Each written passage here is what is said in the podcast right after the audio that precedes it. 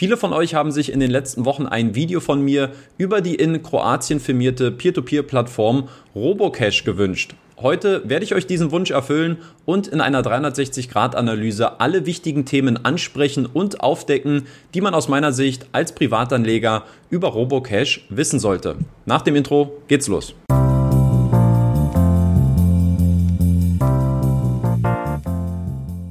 Bevor es losgeht, noch ein paar ganz kurze Disclaimer zum heutigen Video. Erstens, es handelt sich hierbei um keine Form der Anlageberatung. Zweitens, ich bin aktuell kein Investor bei Robocash. Und drittens, es handelt sich hierbei auch um keine bezahlte Kooperation. Ich teile hier lediglich meine persönlichen Einschätzungen und Erfahrungen mit der Robocash-Plattform.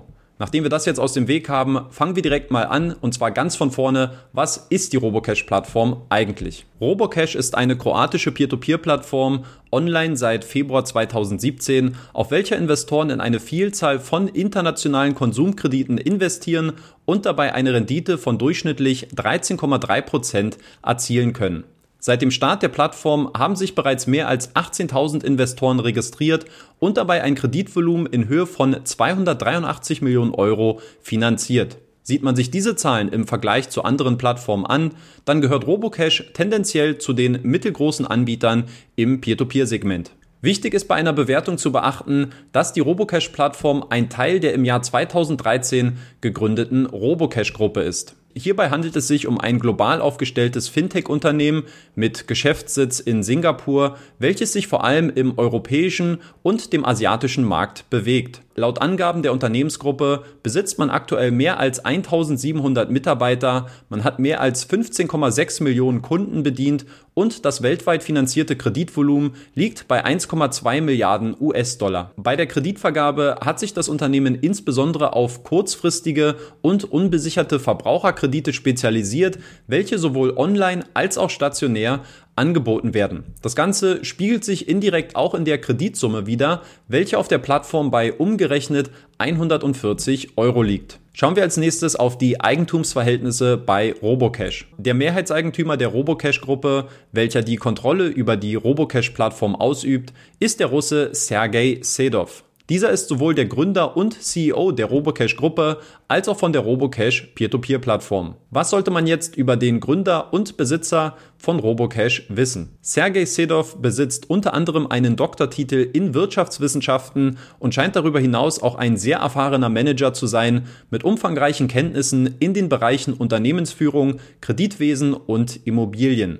Sein erstes Fintech namens Finterra, ein russisches Nichtbanken-Kreditgeberunternehmen, gründete er zusammen mit einem Geschäftspartner im Jahr 2010. Drei Jahre später folgte dann mit Robert Seimer ein vollautomatischer Online-Kreditdienst in Russland, der den Weg für die Entwicklung der Robocash-Gruppe geebnet hat. Wenn wir über das Management sprechen, dann ist Sergei Sedov als CEO und Gründer selbstverständlich das Gesicht der Robocash-Gruppe. Dazu gibt es im Management aber noch eine Reihe von weiteren, teilweise sehr erfahrenen Managern aus der Finanzindustrie, was das subjektive Vertrauen in die Integrität der Robocash-Operation erhöht. Als nächstes werfen wir einen Blick darauf, wie das Unternehmen konkret Geld verdient und wie profitabel man auch mit diesen Aktivitäten ist. Ein Blick auf den letztjährigen Geschäftsbericht der Robocash-Gruppe verrät, dass der Konzern sein Geld auf drei unterschiedlichen Ebenen verdient. Die Nettozinserträge machen dabei mit 128,5 Millionen US-Dollar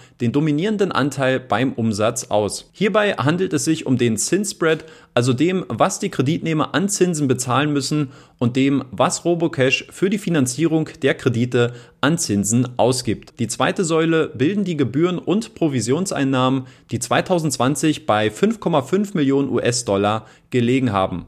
Und auch die operativen Einnahmen haben mit 3,2 Millionen US-Dollar einen kleinen Anteil zum letztjährigen Umsatz beigetragen. Sieht man sich die Geschäftsergebnisse der letzten Jahre an, dann ist die Robocash-Gruppe seit 2016 durchweg profitabel gewesen und konnte seine Gewinne Jahr für Jahr weiter steigern. Der ausgewiesene Nettogewinn für das Jahr 2020 lag trotz leicht rückgängigem Umsatzwachstum bei starken 24 Millionen US-Dollar. Schauen wir als nächstes auf ein paar Aspekte beim Thema Investieren auf Robocash. Eine Besonderheit im Vergleich zu anderen Plattformen ist zum Beispiel, dass man auf Robocash ausschließlich automatisiert in Kredite investieren und diese nicht manuell auswählen kann. Zudem dürfen sowohl juristische als auch natürliche Personen nur bis zu maximal 15.000 Euro pro Monat auf Robocash investieren, was einem Wert von maximal 180.000 Euro pro Jahr entspricht. Sollte jemand die Absicht besitzen, sich bei Robocash zu registrieren, dann müssten dafür drei Voraussetzungen erfüllt sein. Erstens ein Mindestalter von 18 Jahren, zweitens ein europäisches Bankkonto und drittens ein Wohnsitz innerhalb Europas. Bei den Kreditnehmermärkten stehen aktuell vier unterschiedliche Länder zur Auswahl, nämlich die Philippinen, Kasachstan, Spanien und Singapur. Die Laufzeit ist dabei von Land zu Land unterschiedlich. In Spanien beträgt diese aktuell bis zu 30 Tage, in Kasachstan oder Singapur bis zu zwei Jahre. Das Kreditangebot variiert in der Regel, je nach Zeitpunkt, zwischen 10 bis 14 Prozent PA.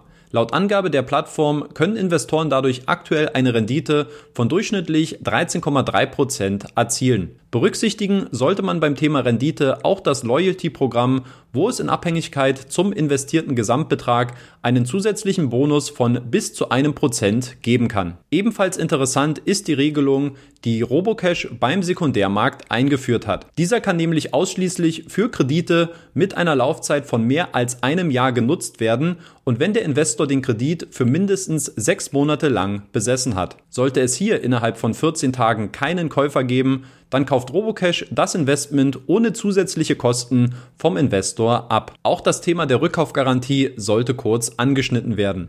Diese greift bei Robocash nämlich dann, sobald sich der Kreditnehmer mehr als 30 Tage im Zahlungsrückstand befindet. Den Investoren wird dabei sowohl die offene Tilgung als auch die ausstehenden Zinsen erstattet. Blicken wir nun auf die Vor- als auch die Nachteile von Robocash. Positiv ist in jedem Fall der Track Record hervorzuheben. Die Robocash-Gruppe ist seit fast einem Jahrzehnt als Nichtbankenkreditgeber aktiv und besitzt daher deutlich mehr Erfahrungswerte als viele potenzielle Wettbewerber. Auch die Tatsache, dass die Robocash-Gruppe in den letzten Jahren sehr gut gewirtschaftet hat und finanziell auf sehr stabilen und gesunden Beinen steht, kann positiv hervorgehoben werden.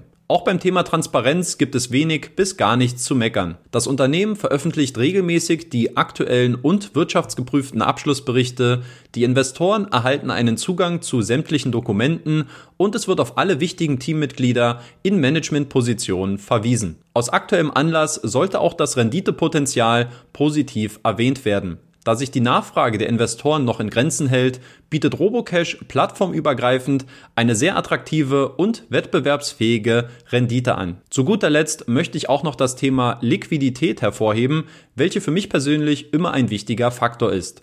Wer will, der kann bei Robocash in sehr kurzfristige Assets investieren, welche zudem mit einer 30 Tage Rückkaufgarantie abgesichert sind. Bei den Nachteilen steht das Thema der fehlenden Kontrolle und Regulierung an erster Stelle. Auch wenn Robocash angibt, dass man durch die Gesetze und die Vorschriften der Republik Kroatien kontrolliert wird, so gibt es faktisch keine Aufsichts- oder Finanzbehörde, welche die Plattform, deren Geschäftsmodell und Geschäftspraktiken überwacht. Ein weiterer Aspekt ist die ausbaufähige Trennung von Unternehmens- und Investorengeldern.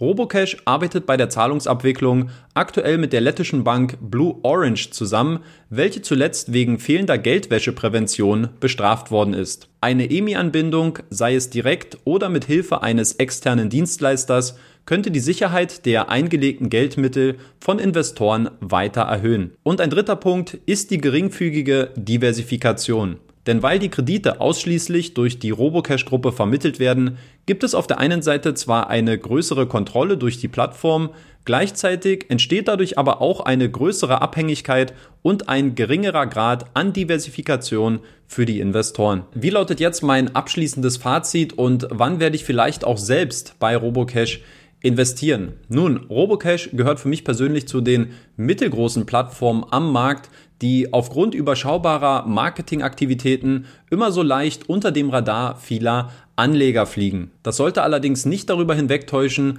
dass die Plattform sehr solide aufgestellt ist durch einen sehr großen und profitablen Kreditgeber unterstützt wird und auch ein plattformübergreifend sehr attraktives Chancen-Risikoprofil besitzt. Sofern Anleger also eine weitere Möglichkeit zur Diversifikation auf Plattformebene suchen, kann Robocash durchaus in das Blickfeld der Renditejäger aufgenommen werden. Auch persönlich habe ich mir Robocash auf die Shortlist für meine nächsten Investments gesetzt.